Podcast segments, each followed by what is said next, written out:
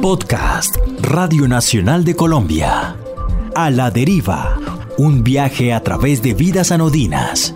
Grabaciones olvidadas. Los recovecos donde se esconden algunos discos y libros que suenan.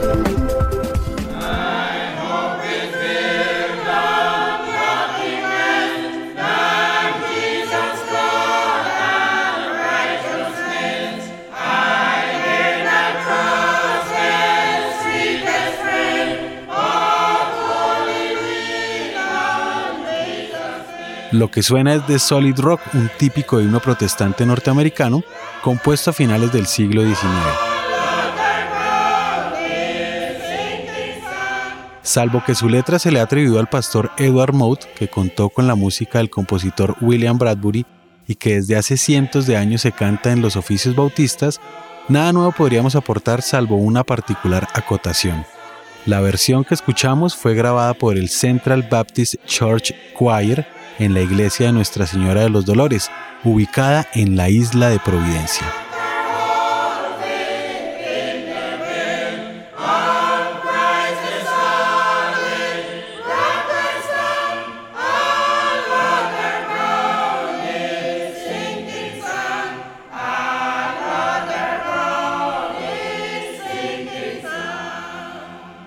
Y cómo es que un coro providenciano canta con fervor devocional músicas cuyo origen se remonta a comienzos del siglo XVI, cuando entraron en boga las reformas del fraile alemán Martín Lutero? La respuesta a esta pregunta es lo que nos convoca a una nueva entrega del podcast A la Deriva. Sean bienvenidas y bienvenidos.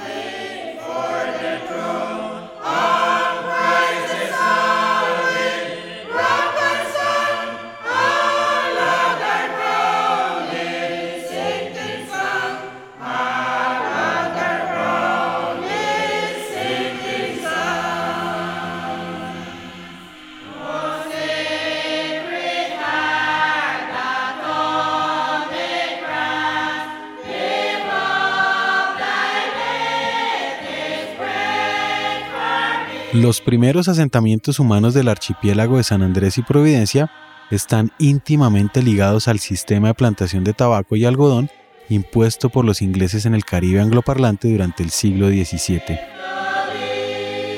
Con estos colonos, cuyas costumbres religiosas estaban asentadas en el puritanismo,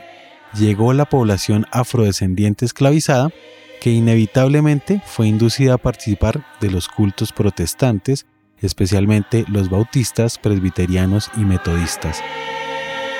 El mestizaje lingüístico, étnico y religioso, con sus consecuencias musicales, se ha mantenido vigente en el archipiélago donde la mayoría de las iglesias cuentan con un coro o agrupación de cantantes que interpretan un repertorio variado de himnos religiosos protestantes, gospel y espirituales negros, como I Want to Be Ready, interpretado por el coro de King Singers of San Andrés Island.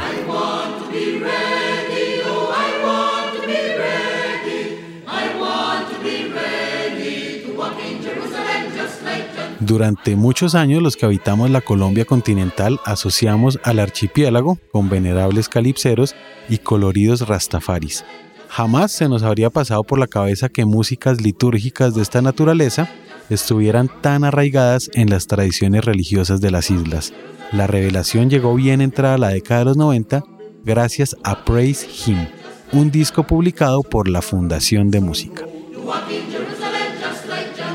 En un país sin memoria, con poca conciencia histórica y mucho alarde patriotero, resulta insólita la maduración de un proyecto como el que echaron a andar en 1992 el profesor, investigador y músico Egberto Bermúdez y el también músico y diseñador gráfico Juan Luis Restrepo. Viejos conocidos desde 1988, los dos entusiastas decidieron meterse de cabeza en viejos archivos sonoros de la América hispánica esculcar documentos y partituras de compositores colombianos de fines del siglo XIX y las primeras décadas del XX, construir réplicas de instrumentos antiguos, reconstruir apartes de cancioneros populares de la Bogotá colonial y viajar por Colombia registrando sus músicas raizales.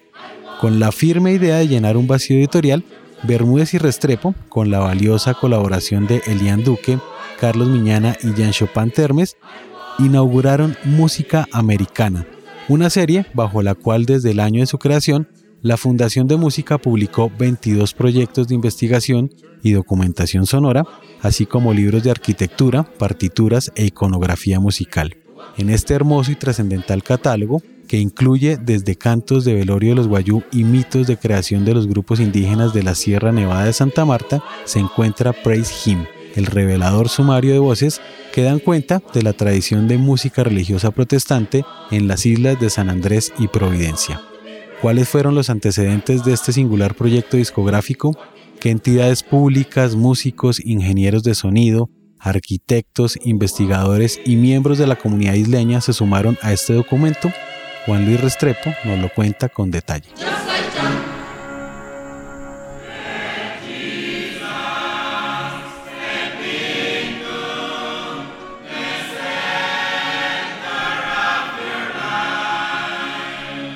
En diferentes viajes que hizo anteriormente Egberto a las islas, tuvo contacto con el repertorio coral ya en los discos que sacó Procultura en los años 80, en los que él fue como el director de contenidos, incluyó grabaciones de las congregaciones en las iglesias, sobre todo en la iglesia bautista de la Loma de San Andrés. Lo mismo en eh, una publicación que hicimos en el año 96, que fue como resultado de los viajes de la llamada expedición humana que se hizo en el año 92 y años posteriores a partir de un proyecto liderado por la Universidad Javeriana y su Instituto de Genética. Entonces ya había un contacto previo con el repertorio, con las agrupaciones, sin embargo surgió la idea de una serie de publicaciones de las cuales solo alcanzamos a hacer esta que era una publicación que combinara un libro y disco con ensayos en los que se vieran las similitudes y la correspondencia entre diferentes tradiciones como la arquitectónica urbanística y la musical. En el caso de San Andrés y Providencia entonces programamos y planeamos una publicación que diera cuenta de la arquitectura de madera de las islas, que tiene dos eh, de sus hitos arquitectónicos eh, convertidos en monumentos nacionales y, pues, digamos, eh, bienes de interés cultural de, patrimonial en Colombia y el repertorio musical que se hace en estas iglesias. Entonces hicimos una serie de libro y disco, el disco con las grabaciones de este, digamos, paisaje sonoro religioso de las islas y el libro con un ensayo sobre el origen de este repertorio y su desarrollo, digamos, en las islas, pero también un ensayo y levantamientos arquitectónicos de las iglesias de madera que todavía quedan en ambas islas. El proyecto generó interés sobre todo de dos instituciones, una el Fondo Mixto de Cultura eh, del departamento archipiélago de San Andrés, Providencia y Santa Catalina, para el que pues la documentación de este patrimonio musical y del patrimonio arquitectónico era de todo el interés. Y por otra parte de lo que se llamaba en ese momento la Oficina de Monumentos Nacionales del Instituto Nacional de Vías, vías que después cuando se creó el Ministerio de Cultura, en el mismo año en que publicamos este libro, pues tuvo un traslado de competencias al Ministerio de Cultura, la nueva Dirección de Patrimonio, pero que hasta ese momento se desempeñaba como la unidad encargada de la recuperación y restauración y documentación del patrimonio inmueble del país. Para desarrollar el proyecto entonces se hizo un equipo en el que estaba en la dirección y coordinación general eh,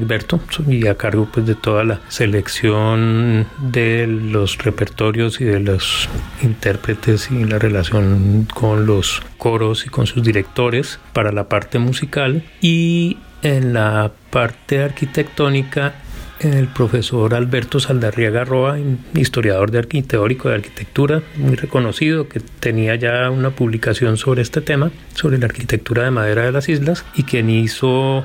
eh, no solamente la documentación, sino el levantamiento de arquitectónico con el que se hicieron las reproducciones de planos de las iglesias que quedaron incluidas en el libro. Contamos también en la grabación con Chopin Term, quien ha hecho las capturas de audio eh, de campo eh, de la mayoría de nuestros proyectos. Para el libro tuvimos también la colaboración de Jorge Gamboa Tillotson, el fotógrafo que hizo unos, digamos, el levantamiento fotográfico de las iglesias y de los coros y pues que hizo un magnífico trabajo. Por último, diría que no solo hubo empatía por parte de las instituciones, sino que hubo una grandísima colaboración de los participantes, los responsables de las iglesias donde grabamos y de los coros, personas como el pastor George May en la iglesia de la Loma o el padre Benito Huffington en la iglesia de Nuestra Señora de los Dolores en Providencia, el pastor El Newbold, por ejemplo, en la parte musical, fue el pianista acompañante de varios de los, de los coros, aún de coros que no eran de su congregación, personas como el Naira Jackson y, y Hans Chow en la iglesia de de San Luis, de San Andrés, que también hicieron una enorme colaboración en la parte musical y una participación muy activa y entusiasta y realmente comprometida. Evaristo Archbold nos apoyó en todos los desplazamientos y en la coordinación y el imán de la mezquita de San Andrés también y de pronto en la parte musical también quisiera mencionar a Elkin Miles quien era el, el director y el arreglista de los coros juveniles bautistas de San Andrés y de Providencia a hemos visto después como creador muy importante en el repertorio reciente de las islas y por supuesto la participación de las comunidades, que fue impresionante, una paciencia y un espíritu de colaboración y de gusto por el trabajo que esperamos que se haya visto retribuido en los resultados en este ejercicio de memoria.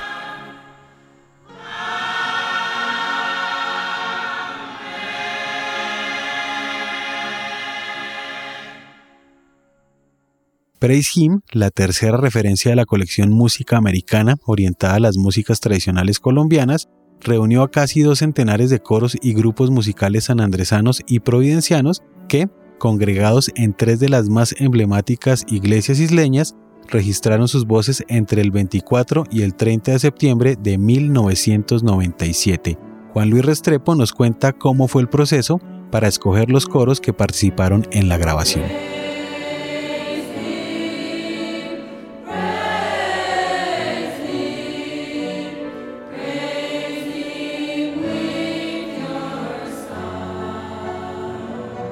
Si bien se hizo una selección de coros con la información que nos aportó la directora del Fondo Mixto de Cultura de las Islas, Sandra Howard, una parte importante de la verificación de estos coros y de su contacto fue el haber programado la grabación cerca al encuentro de coros de las islas. En este caso fue el decimosexto encuentro en el año 97, que fue cuando se hizo la grabación, donde tuvimos ocasión de verlos presentarse y además pues de tener el contacto directo con aquellos con los que no había habido contacto previo. Algunos como los King Singers de San Andrés, por ejemplo, pues sí ya eran conocidos y había por ejemplo, el coro o los coros de la Iglesia Bautista de la Loma pues eran un, obligados, digamos, pero pues la asistencia al encuentro nos dio la posibilidad de verlos pues eh, y tener un contacto con ellos antes de comenzar la secuencia de grabaciones. Además de la selección por su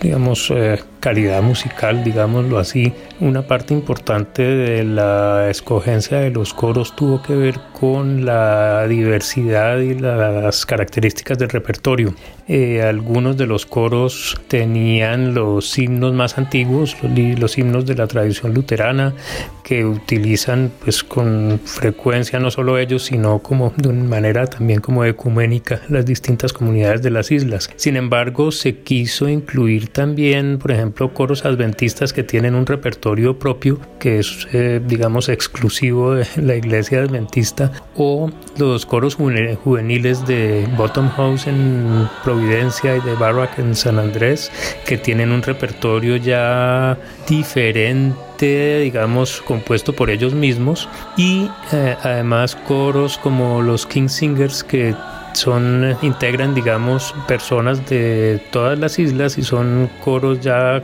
como surgidos más bien de estos encuentros corales que representan como una tradición musical de las islas integrada y además se dio representación a las distintas iglesias de las islas, eh, con una presencia muy fuerte de la iglesia bautista en ambas islas. En el caso de Providencia, por ejemplo, está la iglesia central y está el coro de la iglesia de jóvenes de Bottom House, que representa como dos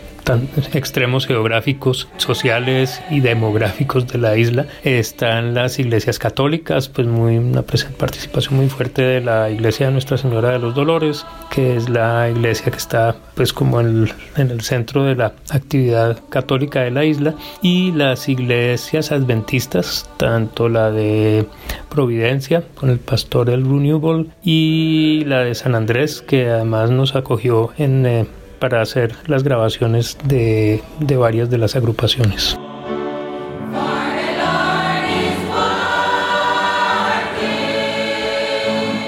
La cotidianidad ruidosa de las islas no fue impedimento para capturar el fervor litúrgico. Incluso quedó consignado como parte de lo que podría ser un paisaje sonoro religioso muy conmovedor. Los pormenores de la grabación nos los cuenta Juan Luis.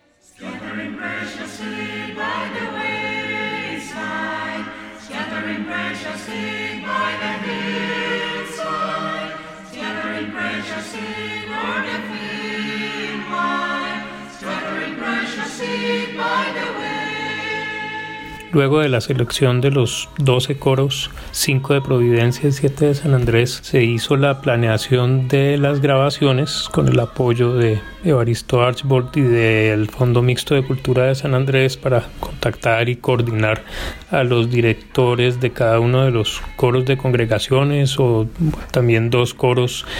no vinculados a ninguna congregación específica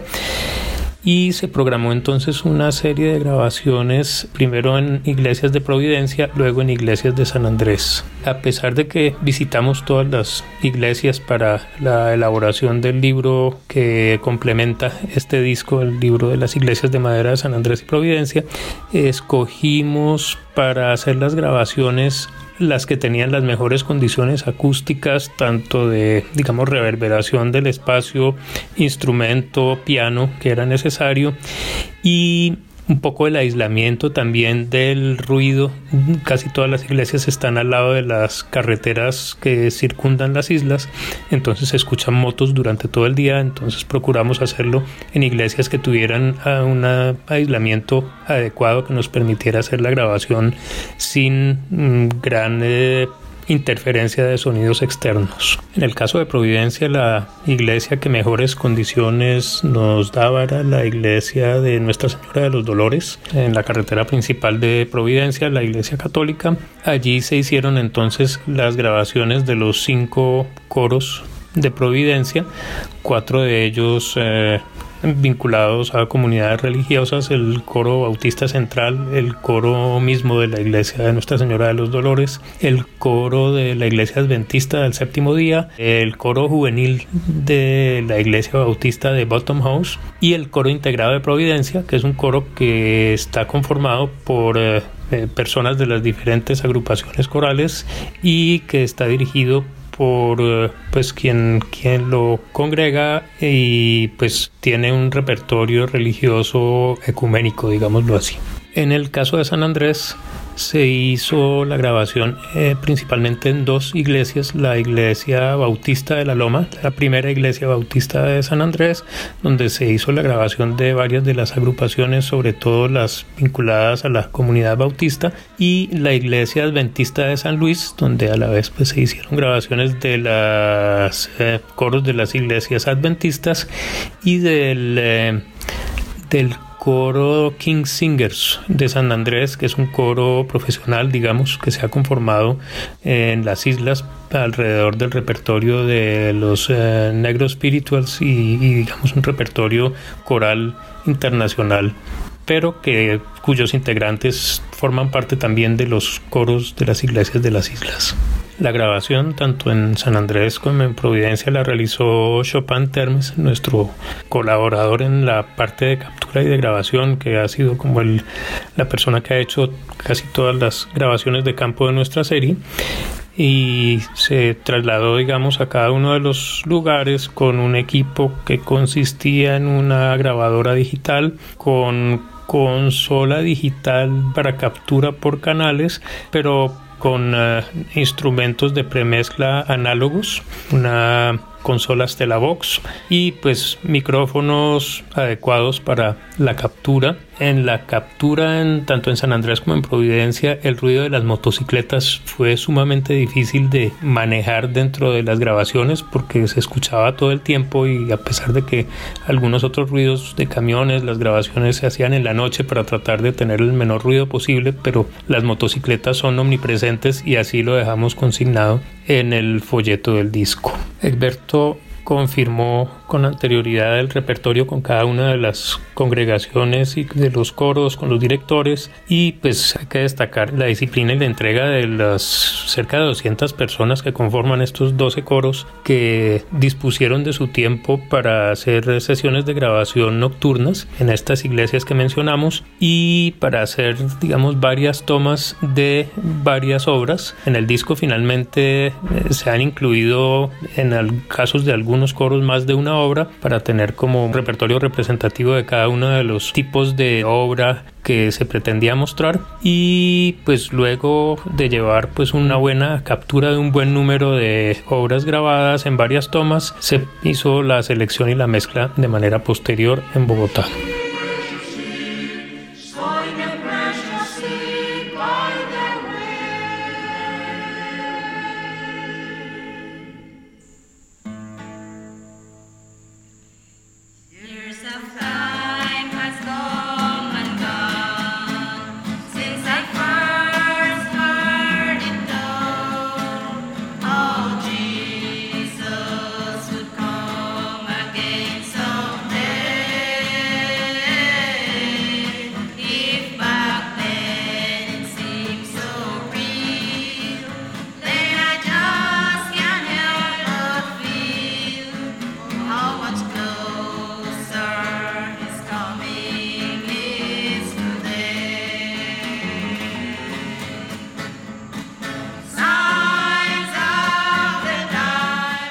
Predestinadas por circunstancias históricas fortuitas, en la mayoría de los casos episodios asiagos de colonización, muchas de las músicas raizales del territorio colombiano se mantienen vigentes resguardando también la que podríamos llamar nuestra historia de resignación y resistencia. Es también el vestigio de nuestros complejos mestizajes. Con el fondo de estos cantos devocionales reunidos en un esencial documento sonoro, conjurado por la Fundación de Música, cerramos un nuevo capítulo de A la Deriva, un podcast de la Radio Nacional de Colombia. Mi nombre es Luis Daniel Vega y les invito a seguir descubriendo biografías anodinas, grabaciones olvidadas, libros que suenan y algunas historias de discos inauditos.